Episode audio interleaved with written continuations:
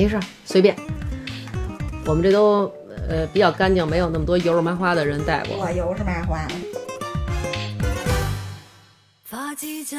就对着这玩意儿说就行了，别紧张，没事儿。你随时你要是紧张你就，哈哈哈哈！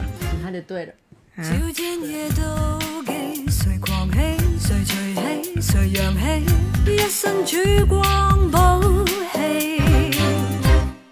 好吧，欢迎大家收听。大家好，我是大王。然后今天呢，请来了我一个好朋友，一个妹妹。然后她呢是一个特别特别厉害的一个职业啊。我先跟大家说一下，她自己老是就是不好意思介绍自己。那么他呢是做那个珠宝首饰修复的，但是他修复的首饰可不是说像我妈前两天在超市里把手镯给摔碎了，然后到外边非要搞什么金镶玉。她不是修饰这种。他不是修这种普通的首饰、珠宝首饰，他是修什么？就是大家基本上啊能看到的，在几大呃拍卖行拍卖的这些上拍的宫廷御用的珠宝首饰，它是给这些珠宝首饰做修复的，所以说非常厉害了。来跟大家做一自我介绍吧。Hello，大家好，我是宁宇。嗯，然后那个宁宇今天来啊，给咱们带来了好多就是知识。然后可以让大家了解中国这个文化有多么的璀璨。先跟我们说说吧，你为什么就是干这个了？你一学舞蹈的，怎么走上了这条不归路？每天坐那儿穿穿穿。嗯、怎么说呢？就是我可能就是从小，嗯就是别人是含着金金汤匙长大的，嗯，我就是没有那么多人，我们都不是含着金汤匙，我就是那个我们是含着江米条长大的。嗯攥着十八子手串长大的人。啊，世家对，我们家是世家。哦，那家里也都是从事这方面古董跟古董有关系的这个行业是吧？嗯，对，古董和就是珠宝两方面吧。哦，就是我姥爷是比较偏向于珠宝，他以嗯前是给国家收这种老的首饰的，哦，所以他见过很多特别特别好的东西。就是属于替国家去寻回我们国家的文物的那种，是吗？对，就类似。哦，那么家里其他的人是从事什么的？然后我爸呢，就是跟我姥爷等于是学艺，然后嗯，就是比较偏向于古董，哦，然后什么瓷器啊、杂项啊，各个门类他可能都会就是了解一点儿。哦，哎，那咱们家既然就是都是玩这个古董的，有没有什么特狠的东西啊？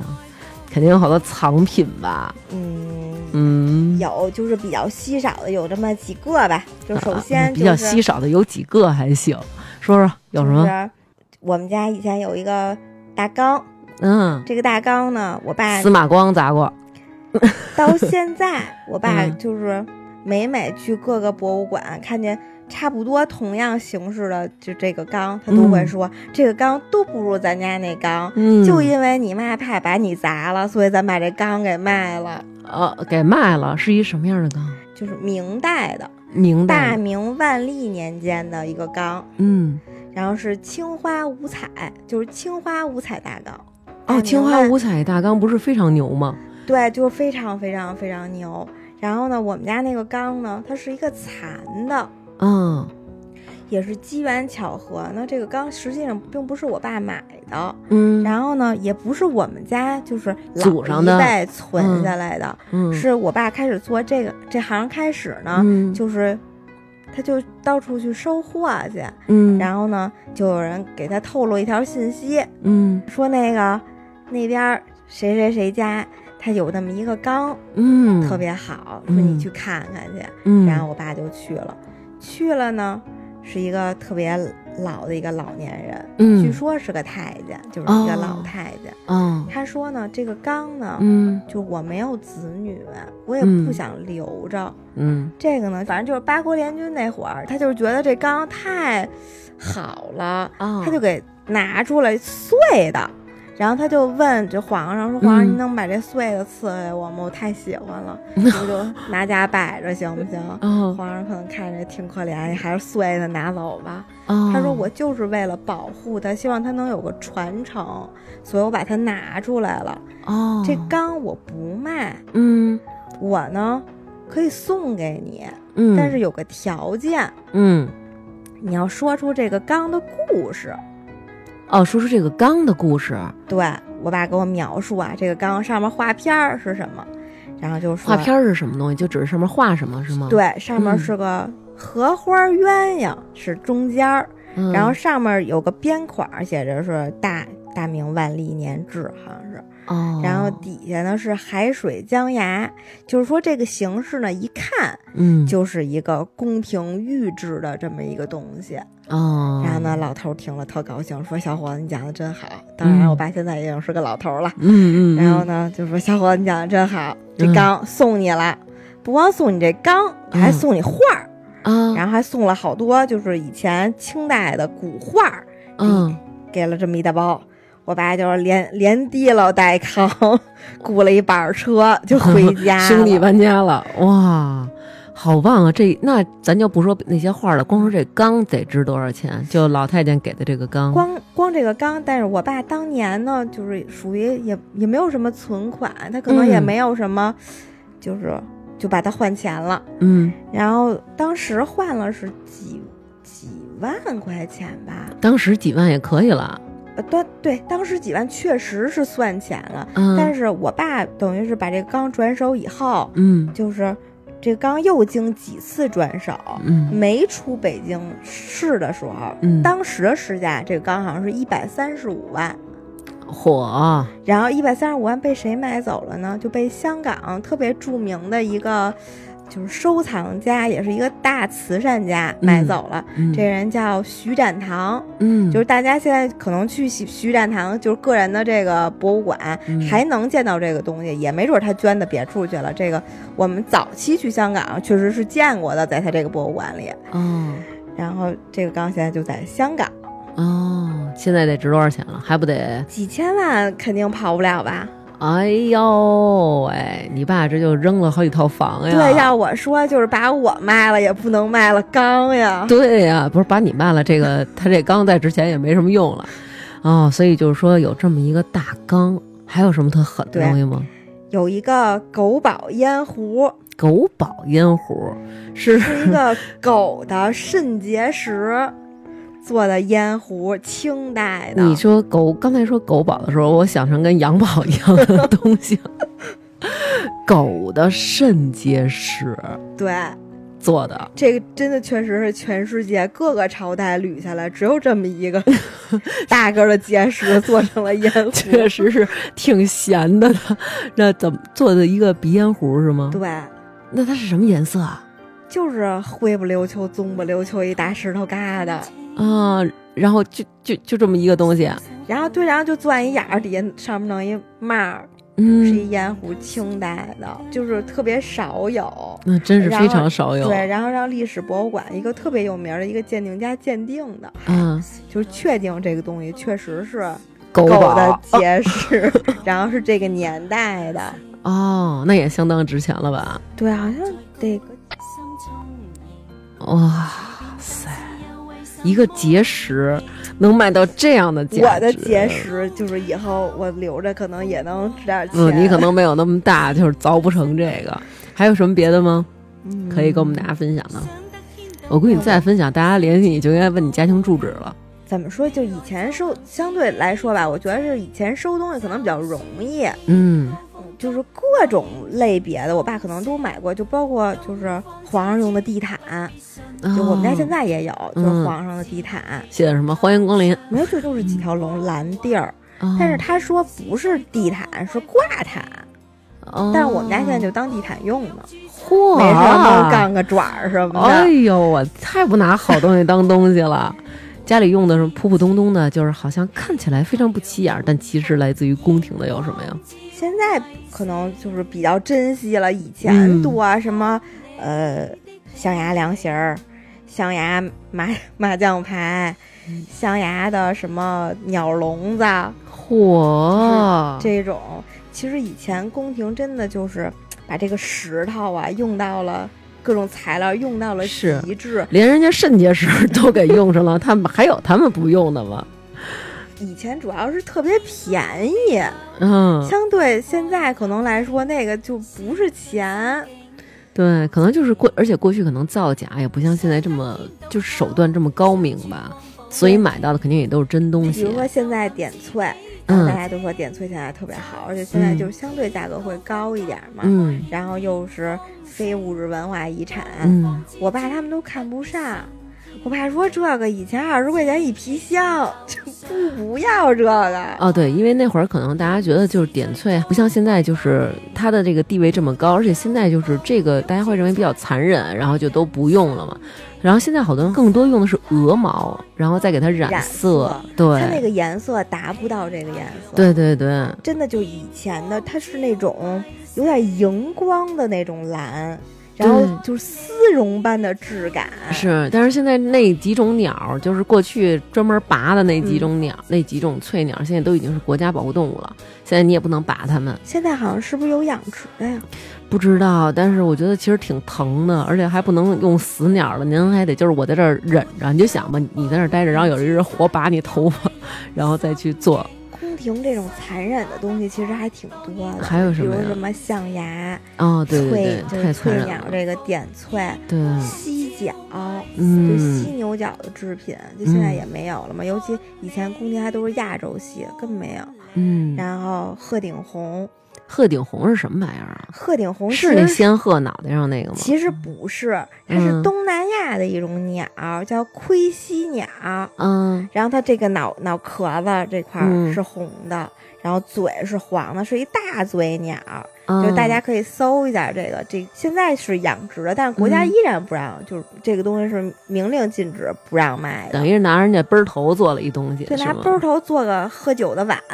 就一般就是喝酒的碗，什么手串儿。咱们小那会儿小时候不都是说什么鹤顶红是一种毒药吗？就是啊，你啊，对对对，你给我喝了什么？哼，这是江湖上 对，这是江湖上闻名丧胆的鹤顶红。然后啊，其实是这种东西。这个鹤顶红和那个鹤顶红应该不一样。这鹤顶红我估计可能就是砒霜什么的。还有什么特别狠的东西吗？好像没有了。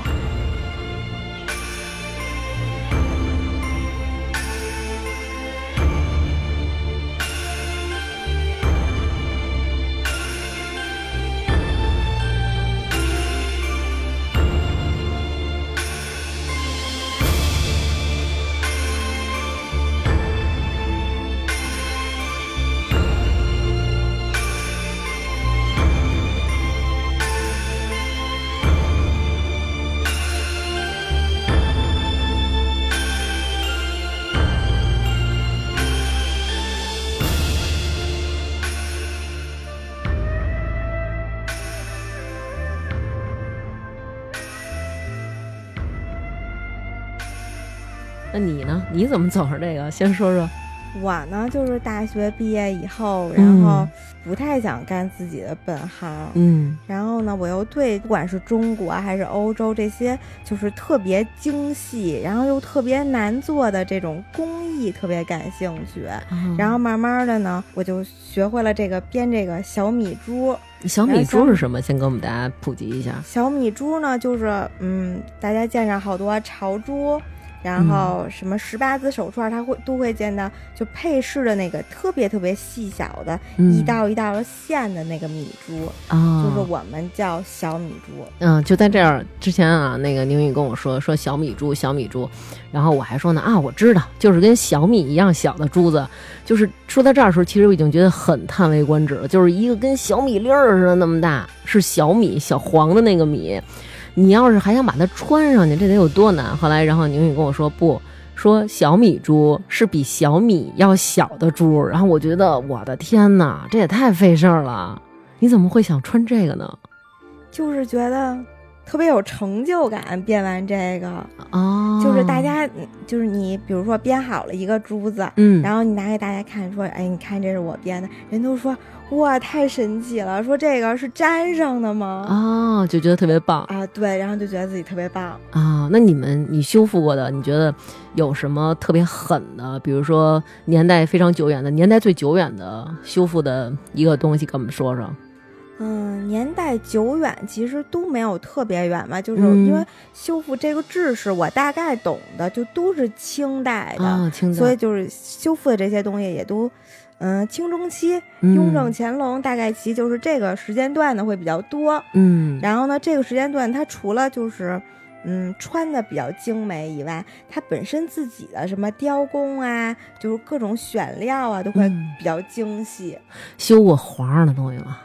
皇上的东西那，修复的很多呀。我觉得你很骄傲吗？你现在比穿上珠子了还骄傲，都有什么呀？修复过皇上的，嗯，比如说，嗯、我印象比较深刻的就是嗯我有皇上的施华洛世奇，不是一个外国，就是外国有人拿过来让我就是修复的一个清乾隆时期的一串十八子的手串，它嗯是纯金，然后手工簪花，然后满雕龙的一个手串，然后什么叫每簪花？簪花？就是按咱们现在的话来说，就是拿一个那种小平铲儿，然后敲，就一点一点敲，然后敲成一个图案，哦，就叫簪。在一个金珠子上对，敲出一条龙。不止一条龙，它那龙上还得踩着云彩，哦，每一个小珠子都是这样。不是很小，差嗯不多一点二厘米吧，哦，那也二厘米。很棒了呀。呃，对，很棒，因为这个金珠子嗯它会有要求，你比如说你敲这一下的力度，嗯，敲到这儿就到这儿了，但是这个龙。和这个云彩，它要有高低错落，它要有这个立体感，你不能敲错一下。你这龙，比如说鳞片，你应该是浮在表面的，嗯夸叽一下，你敲特深，这珠子就废了。哦，所以就是每一下都不能错。哇，好高深啊！这个我对这个工艺要求太精良了。对对对我觉得这这太有压力了，就要干这活儿。对，但是可能这个工匠一辈子嗯，凿这么一串手串，这工匠可能就就行了，这辈去子世了。然后就去世了，还行。对，因为对我们觉得就是古人这个东西好，嗯是因为就是大家现在都说匠人精神，嗯匠人精神，匠人精神是什么呢？就是他们可能没有太多的功利心，就嗯并不是说我赶紧凿完了，我凿下一个我能卖很多钱。嗯，他们可能这一辈子我就想做这么一个特别好的东西，啊，只然后让想把这件事儿皇办好。对，哦所以可能这一辈子他就雕这一个，但是就是特别好。你说为什么大家都想当皇上呢？还是有原因的。这么多人就为用穷尽一辈子，只为了凿一好看的手串博取我开心，这真是这是何等的高兴啊！对呀、那为什么这皇上就像你刚刚说的那个黄金的手串，他为什么非得要用黄色儿的东西？为什么就是这黄色儿本来中国人那脸色儿的黄，我觉得穿上以后并不显得气色那么好啊。一般咱们都会问，哎，我穿这显脸黄吗？我觉得皇上可能也不问，他为什么非得穿黄的呀？对皇上他可能并不会考虑脸是不是发黄的问题。嗯然后呢，这个如果从五行上讲呢，金木水火，嗯。它就代表东南西北。哦。然后呢，土嗯。就是土这个颜色它是黄的嘛，嗯。它就处在中央，哦，所以就比较是皇权的象征吧。哦，所以就是皇上一定要用黄，但这个黄呢也分很多种，嗯比如说明黄、金黄，什么米黄，嗯呃，杏黄。皇上可能并不会穿其他的黄颜色，就是皇上的黄特指的 皇上的黄，嗯，特指的是明黄，明黄，对就是黄眼的那种。对。哦，真是够可以。那其他的皇都是什么穿？皇上穿里边儿穿睡衣那种的是吗？嗯，不是，就比如咱们就比如说拿就是朝服来讲吧，嗯，然后比如说皇上穿的是明黄色的，嗯，然后呢太子嗯穿的就是杏黄色，哦，比皇上稍微浅点儿。，对。然后除了太子以外呢，还有什么其他的皇子啊什么的，他们穿的就是金黄色，哦，就是。嗯，怎么说？这一定要看到实物，可能你能区分开。明白就现明白在这么讲，可能嗯。大家不是特别有这个画面感。哦，总之就是说，你穿的衣服的颜色一眼就能看出你身份的不同，就对了。对，不光哦是就是、嗯衣服的颜色，从嗯各个方面，嗯就包括比如说，呃，平民，嗯实际上绫罗绸缎跟你都没有关系，你就凑合穿棉布吧。啊，那是之前咱们比如说看的那个什么，什么那个变身罗琦者不是养蚕人什么的，那个他就是感觉好像是因为我们很穷，我们穿不起绫罗绸缎，其实是不允许你穿，是对，吗？不允许穿。那我我想要是想穿点好的呢，就这算是越剧了，是吗？对，还让不让人活了？而且就是你穿，就是比如说绫罗绸缎不让嗯穿，然后还有你这绫，你光穿棉布，然后你有的颜色还不让你穿，比如说玄色，玄色是什么色？就是我理解啊，应该是嗯天蓝，哎呦，我我特太喜欢了。嗯。对，天蓝比如说现在，比如说好多古装剧都说穿什么玄色纱衣，感觉飘飘欲仙的感觉，实际上根本不让穿。为什么呢？因为玄色它是就是天蓝色嘛，啊它是天的颜色，你怎么能把天穿在身上呢？哇，那他们要是在现代，可能不能穿浅灰的，因为都是霾的颜色啊。这也不让穿，玄色不让穿。那为什么那些皇后她们什么的，就是穿着那衣服？包括我那个现就是看那个他们拍摄的花絮，说哎，我们这个相当贴近历史了。他们穿的衣服都是里三层外三层的。我就想知道为什么，就是他们这衣服还得穿里三层外三层的。而且感觉他们穿上以后就是也不怎么动换，然后说我们穿上以后基本上都箍住了，这是为什么呀？嗯，对，这个我也看了，好像就是秦岚的那个啊对对对说那个富察皇后那个衣服是八层，对，她说好多好多层，对，反正确实是很多层，但具体嗯是几层，我我记不太清了。嗯为什么要穿这么多层呢？首先就是它紧外边的这层衣服，嗯嗯，它是不能洗的，啊，为什么呀？因为很多它都是，比如说很高级的面料呀，啊，都啊都有多高级啊？缂丝的呀，克丝的什么纳纱的呀，啊，织锦的呀，嗯，为什么这些东西不能洗啊？它是跟真丝似的，就是说得得干洗是吗？对呀、它洗了，它这个龙，它可能就抽巴在一块儿了，就不能再用了，哦，所以它不能。弄脏。那它脏了怎么弄啊？这穿完以后怎么办啊？穿，所以它穿很多层也有一个目的，就比如说里边出汗了，但里边嗯衣服可能比较吸汗的材料啊什么的，啊，然后外边呢能保持干燥。实在哦就是有的时候，我实在不行，听嘎着窝底下垫块布。老老人们说啊，嗯嗯就是他们会在什么腋下呀，就这些位置可能嗯还加点什么纸啊。真的吗？我刚才胡说八道了，是真的是吗？对对对，这这个确实有这个说法，但具体就是有没有考证呢？这个哦。确实不太确定。那这衣服，比如说穿完了以后怎么着？就比如说今天，哎，今儿我开一大会，然后咱们得穿，然后穿完了以后，然后这衣服要是脱了以后怎么弄啊？脱了以后，它有专门挂这些袍子的地方啊，嗯，然后就呲了呲了就完了，对，就这样就完了。对，而且就这个衣服，它其实只穿一会儿，比如说就是朝服，嗯，他就上朝这一会儿穿，它它并不是一天他都穿这衣服，哦，所以就是可能相对的容易保持它的干净吧。嗯，就是穿的时候少，对，嗯。但是就是甭管是嗯、皇上啊、皇后啊、各宫妃子呀，嗯。嗯，他们穿这个衣服实际上很麻烦。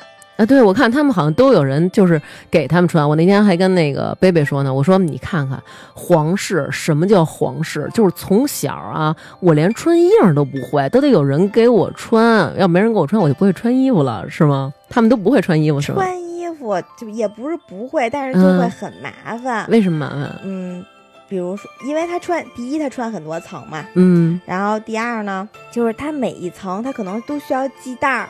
就包括以前这个裤子，它都嗯没有什么松紧带儿，裤腰一蹬上就行了嗯，它都得就比如说有人扶着，然后有有人帮您系上，我自己提溜着裤子有一太监围着我跑圈儿，给我系这裤腰带，对，累死了。然嗯后然后就帮帮您系这个裤子、衣服，然后各种嗯扣子，包括嗯外面比较华丽的一层一层的这个。以皇后说吧，嗯皇后不是要朝珠三盘吗？啊，什么叫朝珠三盘？朝珠三盘呢，就是嗯，中间正挂啊，就是正面儿，哎，就是挂到肚脐儿那儿有一串儿珠子，对，啊、然后呢，再从左右间交叉有两串儿，干嘛呢？这是五花大绑的感觉呀。对对对，就类似吧。那带带这个，我就自个儿就是把正面挂一个，这边胳肢窝底下一掏，斜着挂一个，那边斜着一掏，不就完了吗？不行啊，比如说你那个出席很高级的场合的时候，它包括嗯扣子，嗯它都是现放放上去的。实际上，它并不是说就是不是就嘣儿从这窟窿眼儿掏掏过来吗？不是，是缝的。对，而且很多就是清就是清代的时候，很多都是那种，嗯，比如说领子也是假的，什么肩膀上的这个嗯，类似小斗篷似的这个东西，它也是假的，它就一层一层的给你往上放。啊，等于是用乐高拼出来的我这么一个朝服，然后我去参加皇上的酒会是吗？对，而且比如说皇皇后啊，嗯，还有冠，嗯，凤冠，对，凤冠，嗯然后呢，然后它又有这个金约，嗯，然后呢，下面带上领约。但哎是大，家好像说今从现在的清宫剧才开始有这个金约和这个领约，以前好像都不注重这个对，确实是以前没出现过。我第一次见着这个领约，就是咱们这《延禧攻略》里才出现的。哦，那它这金约跟领约是一什么？也是一项链儿，嗯，不是，金嗯约是个头箍，呃箍在上面的。它是个硬的，就这卡在这儿，卡在这个位置，然后垫着那个哦冠。卡脑门上，然后垫着那个皇冠。对，其实我觉得应该挺难受的，但是电视上演的都是一个布，他是不是他是不是怕那个？他是不是怕那个那个皇冠磕 磕脑门子，磕完以后有一印儿啊？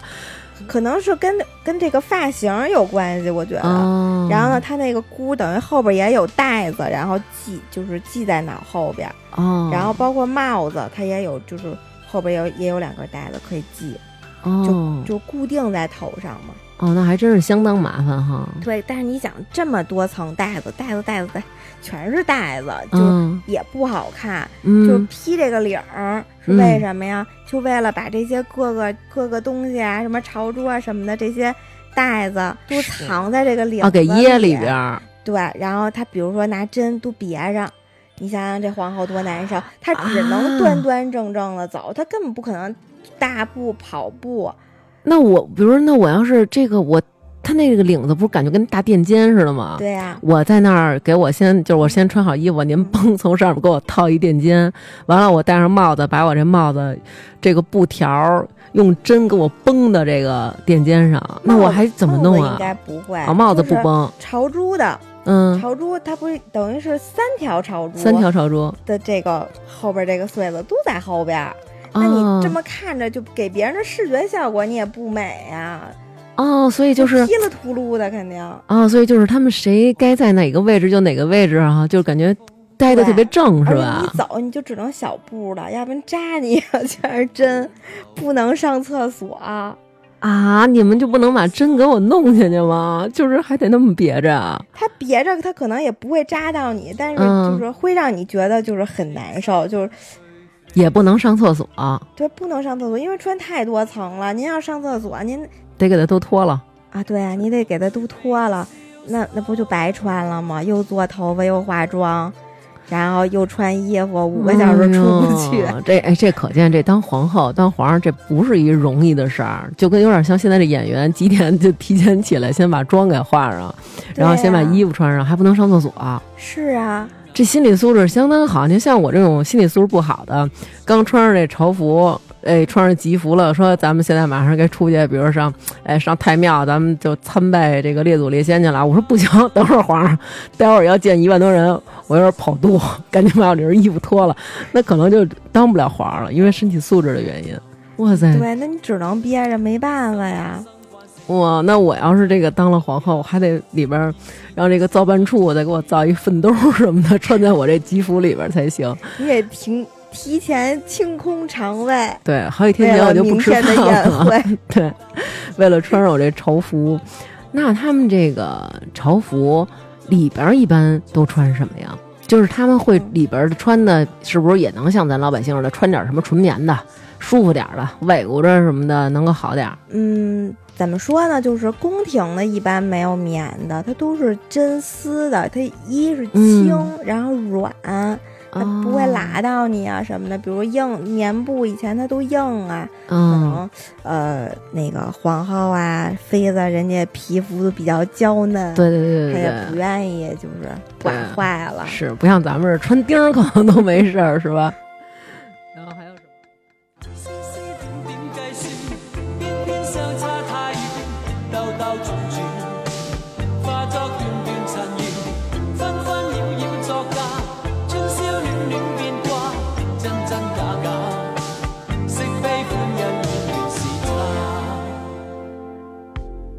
哎那，我看就是现在的清宫剧，他们老演那个就是皇上那个衣服外边系一个裤腰带似的，但是那裤腰带呢两边各垂下一个带子了，那带子上吧还拴俩香包。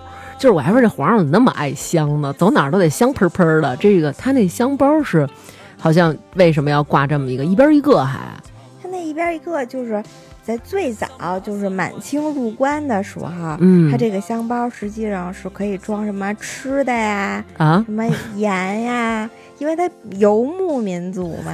你要说它是装点什么驱蚊的呀，我都觉得能接受。在里边装点吃的，提了汤啷的，就感觉皇上在宫里走着走着，皇上掏出来里边有牛肉干皇。上肯定现在的皇上肯定不会，但是最嗯早的这个功效它是干这个用的，哦，然后等于他就沿沿袭下来了。哦，就是得有这个有这个传，统。然后有各种装饰，哦，然后这个东西呢，它叫活计，叫活计。对，哦然后它包括这个香包，然后它比如说，呃，好多葫芦形的香包，它都是装嗯槟榔的，啊就，是皇上皇上怎么还有这爱好？皇上可能不吃槟榔，但是很多就是南方来的官员，他可嗯能吃，然后慢慢形成了这么一个独特的，就是装槟榔的香包。哦，还有这种爱好，这太逗了。合着那是他们装吃的，随身带一便当。我还一开始以为就是可能是心爱之人给你绣的，然后你走到哪儿都香香的，然后就能想起我心爱之。人绣，然后香囊是香囊，荷包是荷包，香囊是荷包里边的馅儿是吗？不是啊，啊也可以挂在外边啊。哦，那荷包等于就是说像你说的似的，能装点儿吃的，呃对，然后装点钱，哦弄点碎银子，那这出去要买一东西可够费劲的。说，哎，这多少钱？说五两银子，您等会儿啊。然后从这裤腿这儿开始往上捋这袋子，然后捋到上面一荷包，再给人抠银子。啊，这等于就是他们过去的双肩背，背在腿上的双肩背。差不多类似吧。然后它这个袋子上还配有什么玉扣啊，就是咱嗯们那个现在说的什么龙膏啊什么的，嗯，就是这个东西。也是为了显好。它其实就是皮带的作用，皮带底下缀点什么，就是有点像现在，比如说好多流行的人，就比较嗯时髦的人，他可能嗯喜欢那个钱包挂一袋子，扣在皮带扣上，哦，明白了，就是类似这个意思吧。就感觉特特像我爸他们那代人，就是弄一个扣儿，然后拴一串钥匙，滴了嘟噜的，就是那种感觉，是吧？对，以前有拴什么耳挖勺什么的都有。真惊了。拴指甲刀逮哪儿了？开始就根根绞上了，掏上了。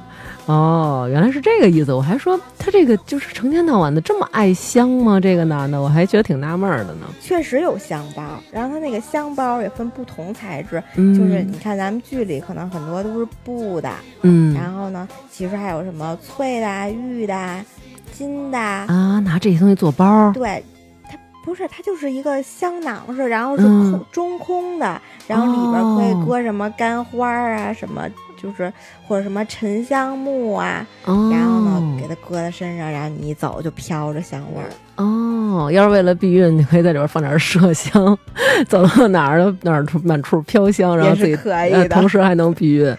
那我想问问啊，那个我觉得这个这个这个宫廷的这些东西啊，手艺的，就是登峰造极，可能就是这龙袍了。这龙袍你见过吗？龙袍我见过呀，我我听说，就是因为你看现在咱们看这个戏里边都说用什么孔雀羽线，这个是什么意思呀？这孔雀羽线？嗯，孔雀羽线的话，就比如说宫廷这个礼服还是吉服啊，现在嗯存世的就是有考证的，嗯，就故宫唯一一件，就其他地方都没有了。哦，所以，嗯，然后我们觉得这个孔雀羽线呢，就应该是从孔雀嗯毛，然后它不是一根儿一根儿的嘛，嗯就是上面会有那种小绒毛，就用那个小绒毛搓，就是和线搓嗯在一起。但是那小绒毛好小啊，那搓起来那怎么搓啊？感觉好费事儿啊！这个就属于江南织造局的任务了。哦，是江南织造局做，不是说就宫里找几个秀女儿就给我缝了。不行，它这个每一道工序，嗯它可能都有相应的怎么说一个 team 去做的对哦，拿这个东西，拿这孔雀的这个毛和这线生搓出来一一缕，就是这这这一堆新的，这叫孔雀羽线，然后再去绣龙袍。嗯，就是咱们现在看的那种有点反正绿光的那种颜色，哦，好高七级！彩的。就是那你就是等于在光底下看那个龙袍，就是从不同角度看都是不一样的颜色，是吗？嗯，不会有特别大的变化吧？它嗯基本上底色还是就是绿的，就跟嗯咱们看那个孔雀羽毛，你就是你左右翻转，它会有哦一定变化，但并不是说你从这边看是绿的，从那边看就变成红的了，就是嗯，没有这么大的反差，嗯但是它嗯会就是泛着这种七彩的光。哦，而且孔雀那毛感觉里边有点用金金的那种感觉，对？对对，确实是。哎这皇上真是要样儿，真的。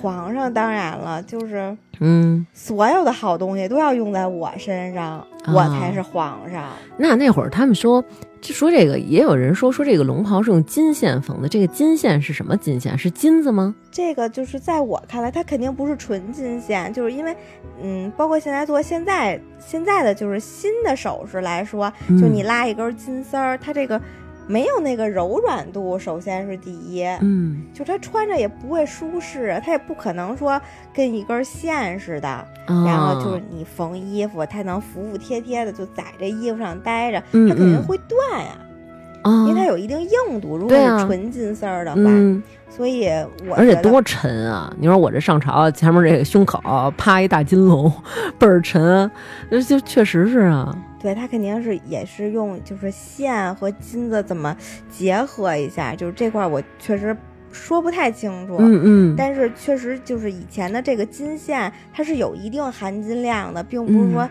它不是金的，它肯定跟金有哦关。但怎么把这个金和线组合在一起，这个我不太知道。哦，然后那等于就是说，其实它的这个龙袍绣的时候，这个金还是会有含金量的，是吧？就不是说大家想的那种，就是哎那都是假的，其实还真的是有含金量的。是有含金量的，哦但是它含金量应该不是很高。就包括现在就是大家在故宫啊什么的，比如看见龙袍，它那个龙都不是特别的金，它有嗯点偏那种棕眼棕黄。嗯，的就是色儿深是吧？对，而且我觉得嗯可能跟就是老式的金子也有关系。以前就是叫赤金嘛，嗯，它就是偏红这个金子。哦，可能过去冶炼的技术是不是也没有现在这么好？提炼的可能也没有这么纯吧？对，它可能铜的含量会会高一点，所以会比较红。哦，明白了。那它这龙袍上还有什么特别特别那个高深的技艺吗？就比如现在可能我们模仿起来很难。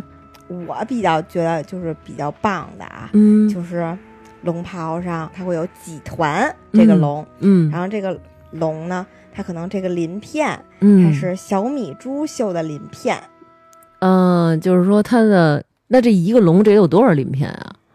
每一个鳞片都是铺满了这些东西绣的吗铺？满了，它是一个鳞片里可能就有十来粒儿这个小珍珠，那这一条龙，那就不用数了，就数完了眼睛也花了。那这看着可够密集的呀！呃，对，这绝对的密集恐惧症，哇塞，这这这这太要求技术了。不是，那这个，而且它要特别服帖。对啊，我我觉得看那些小珠子，感觉就是咱平常自己穿珠，比如说手紧了或者手松了，它也会有凹凸啊。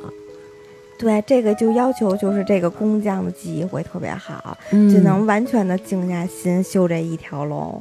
哇，我可能静不下这心。我觉得我要是在古代，我可能毁了不少的这种小米珠。这个小米珠的材质是什么呀？小米珠的材质呢，它有可能是东珠，啊，它也有可能呢，就是是其他地方的珍珠，就是嗯它只是颗粒小，但它其实是珍珠。啊，它这一件衣服上边有多好几团的龙，这每一只龙上面都铺满了珍珠，是吗？对，而且是小珍珠，极小，就是像你说，我说是比小米还小，大概嗯其呢一个小米能是两到三个这个小米珠的大小。呃他们是怎么能把这东西穿上的？这真是太高深了，这个技术。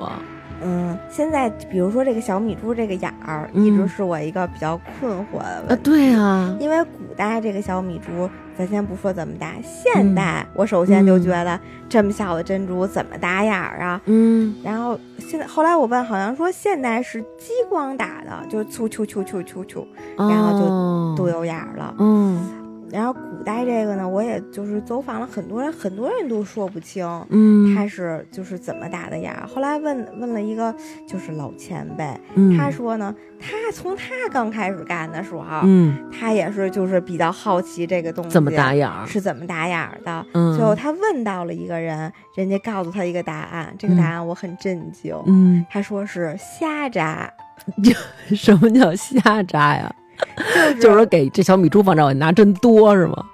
呃，对，啊，就这么着弄啊？就是类似，它那个针针这个位置肯定是有个机关，它能转，首先它能钻成一个眼儿，嗯嗯是有这嗯么一个机关的。嗯，就是拿一个杯子，里边全是这小珍珠，就是这么杵，哦，因为太小了，你不可能拿手对你拿拿手捏着这个眼儿。对，如果我拿手捏，像你那种说一粒小米，它这小米珠三个相当于一粒小米那么大，那我要是穿过去，我这手指头就废了。它就是特别特别小，而且以前都是拿那个细、特别特别特别细的丝线，他们中间是拿什么东西把它固定？丝线。丝就是一个是丝线，嗯一个是可能那个嗯那个就是缝在衣服上的用的是丝线，嗯，然后比如说嗯编在什么垫子上点翠，它上面不也有这种米珠点翠嘛？嗯，它就是编的时候它是会用细铜丝，那这个抽多细呀、细铜丝丝就是细到什么程度呢？嗯，就是能相当于咱们现在的头发丝儿哦的粗细。但是这个东西就很精细，需要你特别认真的，就是保护它。所以，比如说皇后衣裳为什么要就是穿上再再扣这个扣子？因为比如嗯这扣子太难做了，嗯，您就哦穿这一会儿才能防止它不折了，哦。要是老穿，天天别来别去的，可能就折了，吧就容易？坏。对，我说也是，如果用铜线就固定一个扣儿的话，那这太容易就是撅吧撅吧就断了呀。对，所以就是只能是上台十分钟，下台十年功嘛。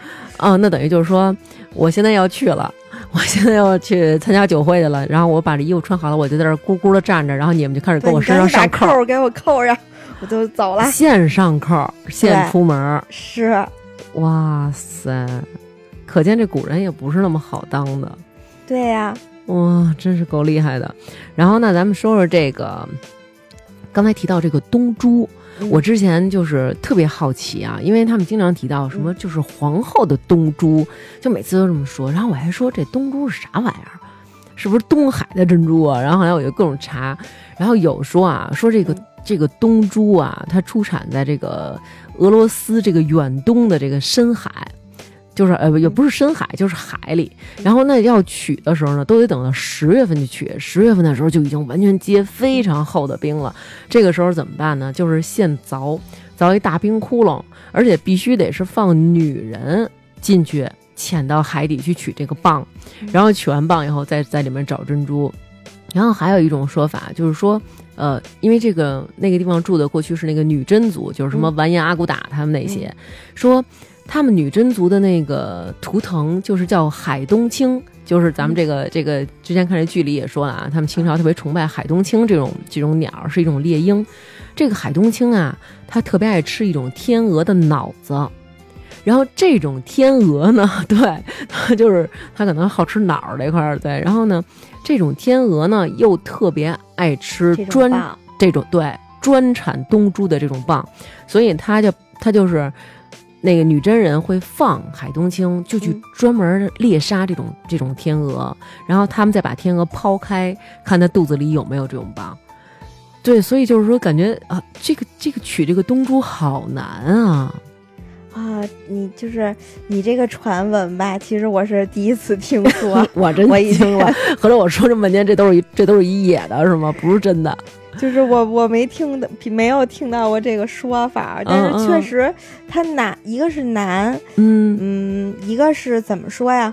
这这个东珠吧，嗯，大家都知道它其实是产在就是就嗯东北地区。嗯然后呢，比如说松花江、嗯什么乌苏里江、啊嫩江，嗯然后呢，它是一个江竹。首先说，哦，它它不是并不是海水竹，海水猪。哦，然后呢，因为那边天气比较冷，嗯。就像你说的，说几月凿开这个冰、嗯。下去取这个，嗯，因为它天气比较冷，所以它这个蚌里边含的这个珍珠，比如说咱们南方产的珍珠，嗯。可能一一年嗯。这个珠子它能长个一毫米。嗯然后你要搁东北那珠子呢，它嗯。可能就长零点一毫米，哦，它生长的缓慢，对，它生长的会相对缓慢很多，可能嗯。那一年就能取出来一珠子，您就能穿朝珠了。嗯。那十年也长不成一粒儿，哦，所以呢，它就比较比较少，嗯。比较稀有。嗯。再一个呢，就是很多史学家认为，嗯它是一个就是相当于现在地方保护。东珠呢产在东北，嗯，然后这个东北呢不是这个就是满清发源地的那边儿，对，啊所以就是我们那边的东西就都是好的。哦，老家的老家的东西就是好、呃对那种感觉，就是比如说哦你现在是中国人，你出去嗯你不能说哎你们那儿东西好，就我们好啊，哦，我们博大精深，哦就是这意思。哦，也有这个说法，对，所以取名叫哦东珠。哦，我还说呢，我之前我跟我一个哥们儿还说呢，我说哎，你知道吗？我说那个东珠是因为是你们从你们东北出来的，所以叫东珠。然后你哥们儿说真的假的？我说真的，我说都得凿冰窟窿啊，钻底下去捞那蚌。他说你说那是查干湖大鱼头吧？我说不是不是，真是珍珠。哦，原来原来我说了半天。都是都是杜撰，都是传说，也不是，也不就一部分杜撰吧，但它嗯确实是凿开这个冰、嗯来取这个珠。可能这一壶里你捞出来好多蚌，嗯这蚌里不见得有一个蚌里边有这个珍珠，哦所以就相对更难得。就很珍贵，是吧？珍贵到什么程度呢？嗯就是每年他们打捞是有限额，他们要先跟皇上请示，说哦皇上，我们今年就是要捞珍珍珠了，说嗯明年要捞珍珠了，就等您批示。嗯皇上今年看完了，比如说今年的珍珠产量是什么？比如嗯说珍珠今年就产了十颗，那明年肯定得批，你赶紧给我采，要不然我的衣裳不够缝了。哦，就是它会有先有个批示，这个嗯盒是不允许别人采的，只能是就是皇家御用，它作为贡珠。然后呢，一年就感觉现在咱们在东北包了一块地儿，说这块地儿谁也不许来了，我刘娟要做扣儿，要取这里边的棒做扣儿用。是 就差、嗯。差不多是这个意思吧。嗯。然后呢，嗯，一年大大小小各种颜色，因为大家都知道珍珠它并不是完全都是白的，嗯嗯，它还有什么粉的呀，嗯。然后包括就是我看史料记载里说这个珍珠有蓝的，嗯而且是那种就是相对深的蓝。我在台湾故宫出的一本书里有一个扣子，嗯，它是蓝白米珠，就是拼的寿字儿的这么一个哦扣子。它那个蓝的位置就有点像现在青金石的那个颜色，哦但这么深，但是是珍珠的，而且是天然，它不是染色。那好难得呀。对我只在这一本书中这一个扣子上见过这个颜色的珍珠，其他的就没见过。哦，那这扣儿是是不能随便带着，但是这要丢了满故宫给我找扣儿去，可够贵的。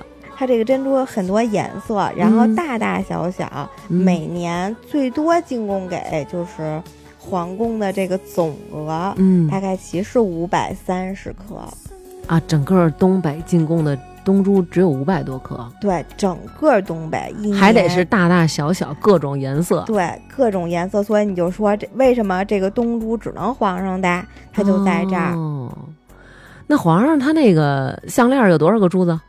一百零八颗。那这得攒到什么时候去才能攒够这个一百零八颗呀？它这个就完全看你就是今年的运气了。你嗯今年有可能这个这一波这珠子都大，你今年能嗯凑出一串儿，嗯，也可能就是你这三年都没凑出一串儿。那我要是说那麻溜儿的吧，好不好？这个这个东北的父老乡亲，我这儿等着登基呢，还不赶紧把这一百零八给我凑齐？嗯，很多时候就是你凑不上这个珍珠怎么办？嗯就用前人的，就是、哦哦，可以用别人的对他再给你重新的穿吧穿吧，就是一条新的嘛。啊、我还以为是这爸爸别死啊，东珠还没攒够呢，我那个上朝的东珠还没转攒够。就是为什么就是有这个传统呢？一个是珍珠难凑，嗯，二因为它珍贵，嗯所以其实只有皇上、嗯，皇太后、皇后能戴。哦实际上，太上皇也不能戴这个中东珠。这个东珠，皇上戴只能在他继位的时候戴，什么太子什么都拜拜，那要是戴了会怎么样啊？戴了就砍头了。那我就我我我我就说这我这不不不是东珠但是他 这应该是能看出来吧？哦，因为他们就是相对，比如说一百零八的这个朝珠，嗯他要选就是东珠里面最圆最白的，嗯而且它完全要一样大，所以太难得了，真的特别特别难得。哦，就是还有这么一个传言，就是关于东珠的，嗯，就是说和珅抄家的时候，当时有一个罪名，就是说他私藏了一串就是东珠的朝珠。他虽然说自己哦就是，其实他并没有戴过呀。啊，然后呢，但是这也算逾越了。对，就是你可能是背着要登基时候用的是吧？对，人家就觉得你这个是藐视皇权，你有谋反的心。哦，那这个真是大罪了，就感觉好像现在咱没事儿在家里自己刻点什么国务院专用章的这种感觉了，是吧？对，哇，这这这和珅胆儿太大了你不是自个儿刻了一国务院专专用章，你是等于真的就有一国务院专用章在啊！你对对对对对对对，就就等着盖章玩了，是吧？然后他说我真没盖过，那也不行。想过放手，但未能夠。份美丽，如毒蛇狠狠箍紧彼此关系，仿佛心瘾无穷无底，终于花光心計，信念也都枯萎。怪我过分着迷，换来爱过你那各样后遗。一想起你如此精细，其他的一切没一種矜貴。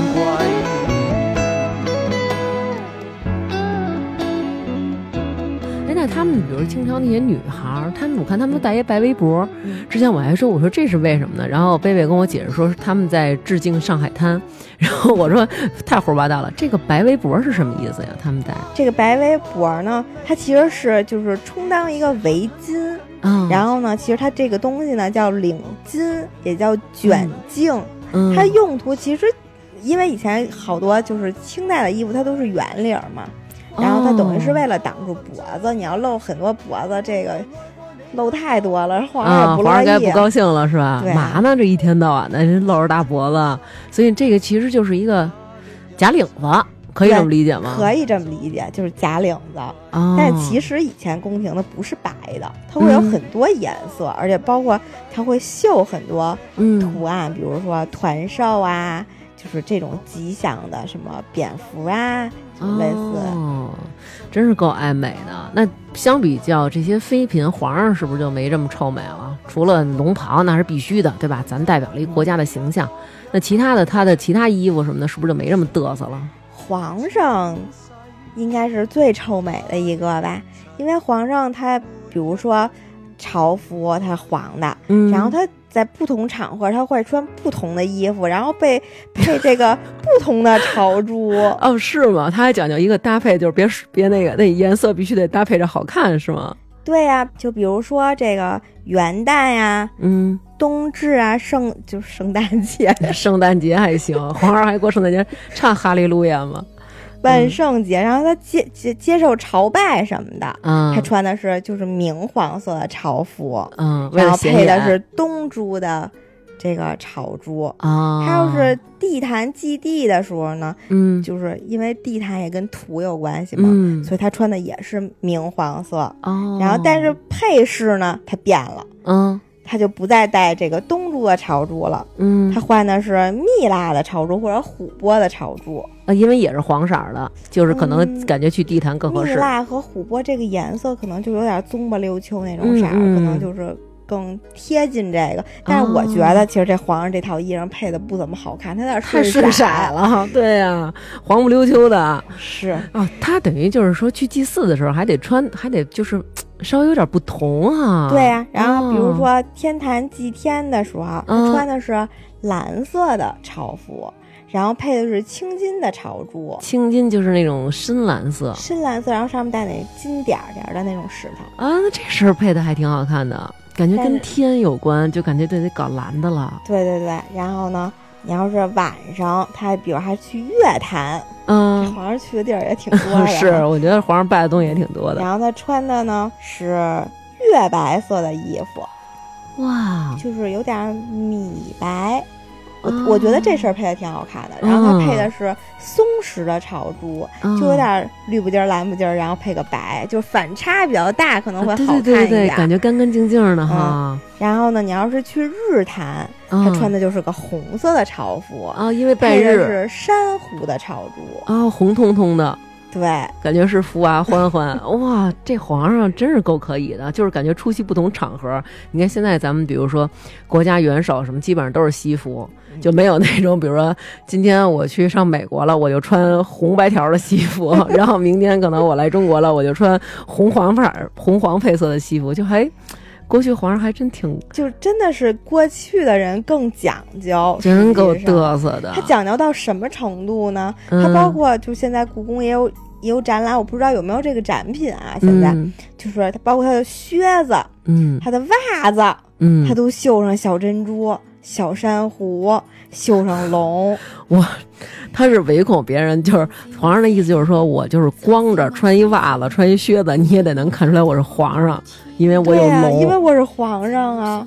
哇，他那个袜子就一段儿是白的，就是真的看不见的地方，它嗯可能露、稍微可能能露出一个边儿的地儿。嗯，他，都绣着龙，绣着各种小珍珠的配饰，是他要把那绣脚底下忒硌了，可能。我 皇上这么嘚瑟，哎呦，你见到过皇上的内裤吗？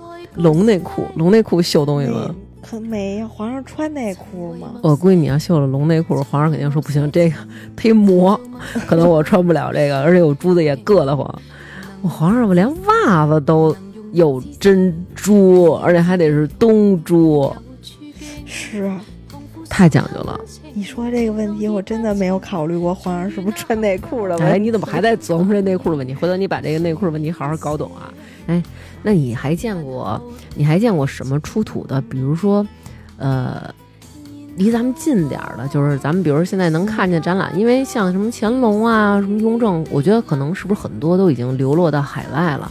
嗯，一个是流落到海外了，嗯一个现在我觉得就是，包括书上写的，其实很多东西都见不到了，嗯，就包括慈禧墓，嗯它，不是被盗过吗？就是是一个特别、哦大家都特别震惊的这么一件事儿。对对对，好像是放炸药给崩开了是吧？就孙殿孙孙殿英，英什么嗯东陵盗宝，嗯，听说就是搬了七天七夜才搬空吗？嗯哦，就会有很多就是真的是稀世珍宝，然后嗯就流出了，然后不知道在哪儿。哦，那慈禧墓里有什么东西？搬七天七夜，就是这个吧，就是有一本书，这嗯个书呢叫《爱月轩笔记》，是谁写的呢？是这个李莲英的侄子，就是李莲英可能口述，然后他侄子，是肯定不能是他儿子了，嗯 对哈，嗯，对哈，然后嗯，那个编编的，啊就这么一本书，嗯，然后就记录呢这慈禧这个东西啊，真是太豪华了。嗯，他的墓哈，哎，他们说慈禧就是挖出来的时候栩栩如生，说特别年轻，就跟活着一样，而且说皮肤还有弹性什么的，十来分钟就黑了，对，好然后像是被还长白毛，对，就是氧化了。其实它那个棺材，因为它密那棺，封很好，它除了棺，不是还有骨啊，就好多层嗯呢。嗯嗯，然后，然后说那棺材整个外面全刷的是金子，然后第一层是满金子的棺材，嗯，然后呢，第二层的那个果呢，上面是刻着特别精美的经文，好像是开关者死，陀罗尼经。哦，但是这个我就是佛教这个东西我不太懂，好像嗯陀罗尼经也分各种经，这个咱们就不说了，因为我也确实不明白。哦，它那里边有东珠吗？东珠何止 是东珠那呀？还有什么珠？还有小猪佩奇吗？你这么惊奇，就是说说跟我说说有什么呀？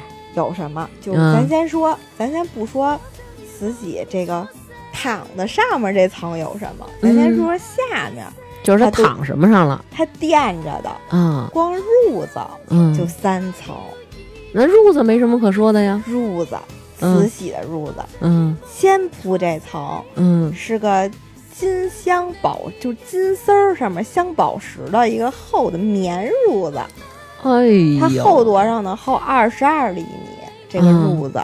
嗯，然后呢，上面镶了一万多颗珍珠，我的天爷，红蓝宝石八十五块儿，就就都镶这褥子上了。镶褥子上祖母绿两块儿，碧玺和白玉二百多块儿，这是一层。嗯，然后上面又铺一层，然后呢是什么呀？是一个绣荷花嗯的这么一个丝褥子，嗯，这这还挺清秀的。上面呢嗯也绣了两百多粒珍珠。啊啊，这是有就就我就感觉啊，可能家里是产这个的，可能家里养殖这个就用不了，算了，死了带走吧。怎么这么铺张浪费啊？对，就是它这个真的，当时就据说啊，这个慈禧墓嗯，就是在他没死之前，因为不是已经建好了吗？嗯就来来回回好像改造就改了三回，就是他一直不满意，觉得不够奢华。哎呦我天哪，就感觉在现在咱们就是自己家里装修呢，定时去看装修那种感觉，慈禧就定期的去看自己这墓。对，就是我死了以后我要住在这儿啊。这给我装一灯池，这块儿给我给我装俩射灯，照着我这墓。你快说说，还有一层是什么？我都快受不了了。是一个就是绣佛的，上面嗯穿珠子的一个薄褥子，哦，然后珠子是两分大的珠子，嗯，然后一共是一千三百克。这要把这珠子都挑下来就可以了。最后就是说，这个就是他们盗墓去，嗯就把这些珠子都绞了，啊，但是这个东西就毁了呀！就是毁了呀，啊，好可惜呀！了，就全都抠下来了，能揪的揪，能能能抠的抠。哇，天哪，这制作工艺就等于就就废了。对，而且太豪华，就现在就是嗯存世的根本就没有见过这么精致的东西。就是据描述啊，嗯它是就是上边是一层，不是上面是一层，嗯上面是一个翡翠的荷叶，它脑袋上脑袋上戴一荷叶，不是带一荷叶，它等于是嗯顶着搁在枕头枕头上面，它得、躺着，它是一盒儿嘛。嗯，等于是我明白，带一荷叶就跟那个旅行青蛙似的，那个小青蛙不就带一小荷叶吗？对对对，啊是一个满绿的翡翠荷叶。你啊想想这翡翠荷叶得多大吧？它得正经是个荷叶样儿啊，它肯定不是一个，就说小镜子那么大，肯定不是，它是一个啊荷叶大小。那满绿，现在谁有满绿的满绿的这么大的料？现在都没有呀，对呀、而且这这得比人脑袋还得大。肯定得大。我的天哪！然后脚踩莲花，这莲花是多大？嗯是碧玺的莲花。嗯，听说还就是碧玺的这莲花底下也有荷叶，然后就是哦因为很多西瓜碧玺嘛，嗯然后它有那个就是绿的部分和粉的部分，嗯然后呢，这个莲花是整个是粉的，嗯就是这种造型曾经在这个慈禧的，就是大家能搜着这种老照片儿，啊，对有他不特别喜欢弄这样吗？举举举几朵荷花，照的像在荷花池里有那么一张、嗯挺呆萌。的啊，老太太。对对喜欢给自己搞得跟荷花仙子。这个叫什么？步步生莲，它是有个寓意的。哦，就哎，这这片儿好像也有那种说提到是步步生莲什么的。对，然后但是不是被被斩了，还是被拉对出去了吗？对对对对对对对。哦，那等于他这个墓里真的是有这么多好东西啊。不止这些，就是这些可能就是嗯，大家能说出来就比较比较大家能记住的。然后呢，嗯还有一个争议比较大，有人说是翡翠西瓜，嗯，有人说是碧玺西瓜。嗯这西瓜它首先它是切开的，它是红瓤儿、哦绿皮儿、黑籽儿。嗯后来我们想了一下，可能确实应该是碧玺的。它要是翡翠的，它没有红的呀。有翡是红，但是那种锈不拉几那种红色应该就不那么惟妙惟肖了。哦，不是，那最关键的是说，它这个东西是天然的，还是说它是做成这样的？它是就是天然这么一个原料，然后给它嗯磨成一西瓜形儿，哇塞，然后比如说太厉害了！有切角的，不切角的。啊，对，好像没说因为因为慈禧特别爱吃西瓜嘛，是吗？慈禧特别喜欢逼西瓜吃。呃对，反正说说慈禧特别爱吃西瓜，然后她吃西瓜的时候怎么吃，就是好像她身体还比嗯较寒，然后也不能吃那么多，所以她只吃西瓜中间那芯儿，就掏那么一块儿，这就行了。哎，然后剩下的那些对对对，就就其他就分给宫里边的那些其他的人了。那你们，你有修复过慈禧的东西吗？慈禧的东西没有修复过，因为她这个怎么说，宫廷你除了皇上你能知道这个东西一定是皇上的以外，妃子太多了。哦皇后就是这么多年也太多了，你并不能就决定这个东西就一定是慈禧的，这个东西就一定是就是什么富察皇后的或者谁的。哦，那你们修复过的东西，你目前修复过的东西啊，咱就说，呃，在上拍的时候最高拍到过多少钱啊？我目前修复过的东西吗？对，就比如说人家送来让你修复普，通通的朝珠几百万的有的是。哦，你你这种你这种态度和这种口气啊，要注意啊。那除了这个修复朝珠以外，还修复过，比如说像手串什么的这些，就很多了，是吧？对，手串很多，什么嗯什么玉佩，嗯、然后什么就是我刚才跟你说香囊、玉嗯香囊，嗯然后那个翠香囊，嗯什么琥珀香囊，哦，就是它都会有。然后就是都是比如找你们去修复穿一些珠子什么的这些东西是吧？对，就包括它那个绳子都要用老的。绳子怎么用老的呢？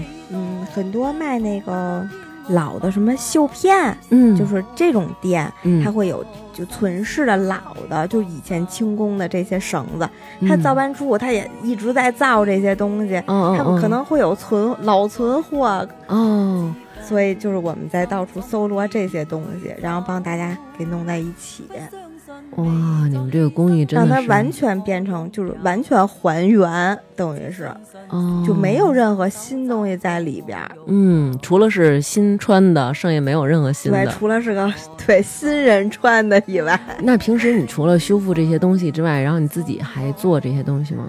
嗯，我也做呀，就是比如说，人家有一串特别好的翡翠，嗯，然后说我就想穿成老样子，哦我们也可以帮他，就是完全还原成老老的样子，哪怕它这是一新的翡翠，嗯那这个就是完全就是根据客户的需求定制了。哦，好高级。我觉得今天那个宁宇给我们讲了这么多，然后也都就是挺开眼的，觉得就是过去原来我们国家有这么这么多精美的这些工艺，可能现在都失传了，然后也不知道了。那你最后能不能给我们说说？就比如说咱们听众啊，嗯藏龙卧虎，谁家可能有一个乾隆的翡翠珍珠凉席儿，比如说想找你穿，他们应该怎么找你？大家可以关注我的微信公众号，嗯，然后我公众号的这个名字呢叫“珠宝故事研究所哦，珠宝故事研究所就是这几个字儿吧，”，对，传统的这几个字儿。对对对，传统这几个字儿。嗯。然后呢，大家也可以就是通过微博，然后搜“微宁宇微嗯，微是哪个”，？就是那个呃，英文字母的英文字母的微。对，嗯，然后宁宇微，宁宇宁是柠檬的宁，柠檬的柠，羽毛的羽，嗯，然后微，还是一个微。对，嗯然后就通过这个给我就是留言啊、私信啊，就是大家有什么想问的呀，就是嗯都可以就是回答大家。明白了。所以呢，就是我觉得今天我们这一期呢，也就是希望大家能够通过呃宁宇给我们带来的这些历史故事吧，然后了解咱们国家这些传统的手艺。其实这些传统的手艺不光是手艺，不光是手的这么一个传承吧，也是一个心和历史的传承。我觉得这个真的其实挺好的，就是大家了解中国有这么多好东西，可能以后会有更强的这种民族自豪感吧。那这期就这样，谢谢大家，再见。再见。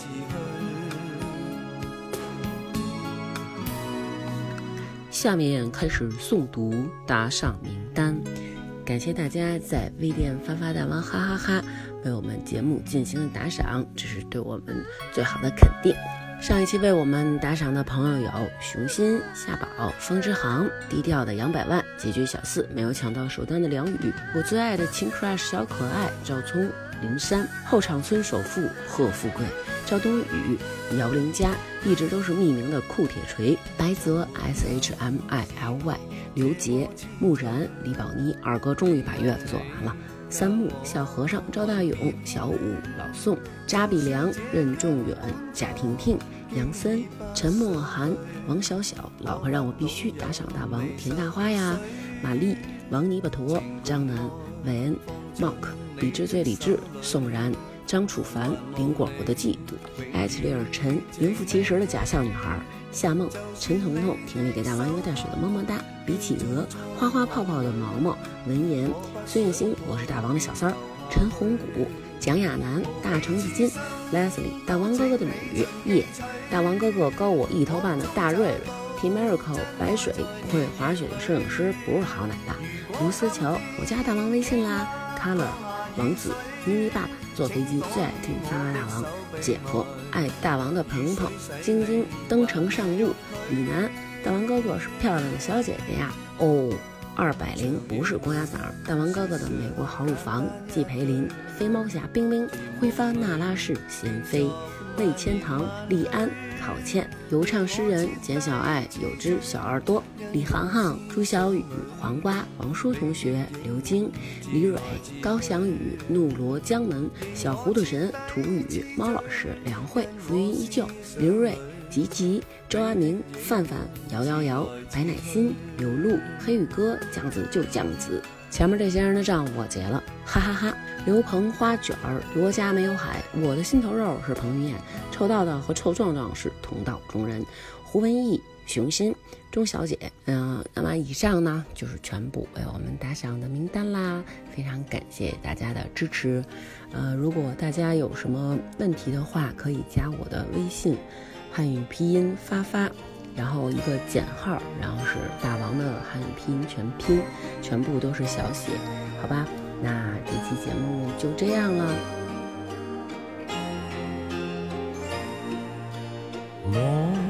着海一片，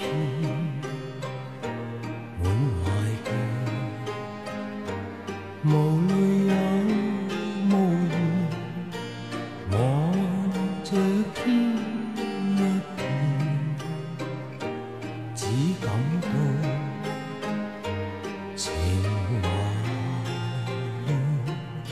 的心又似小木船。远景不见，但仍向着前。谁在命里主宰我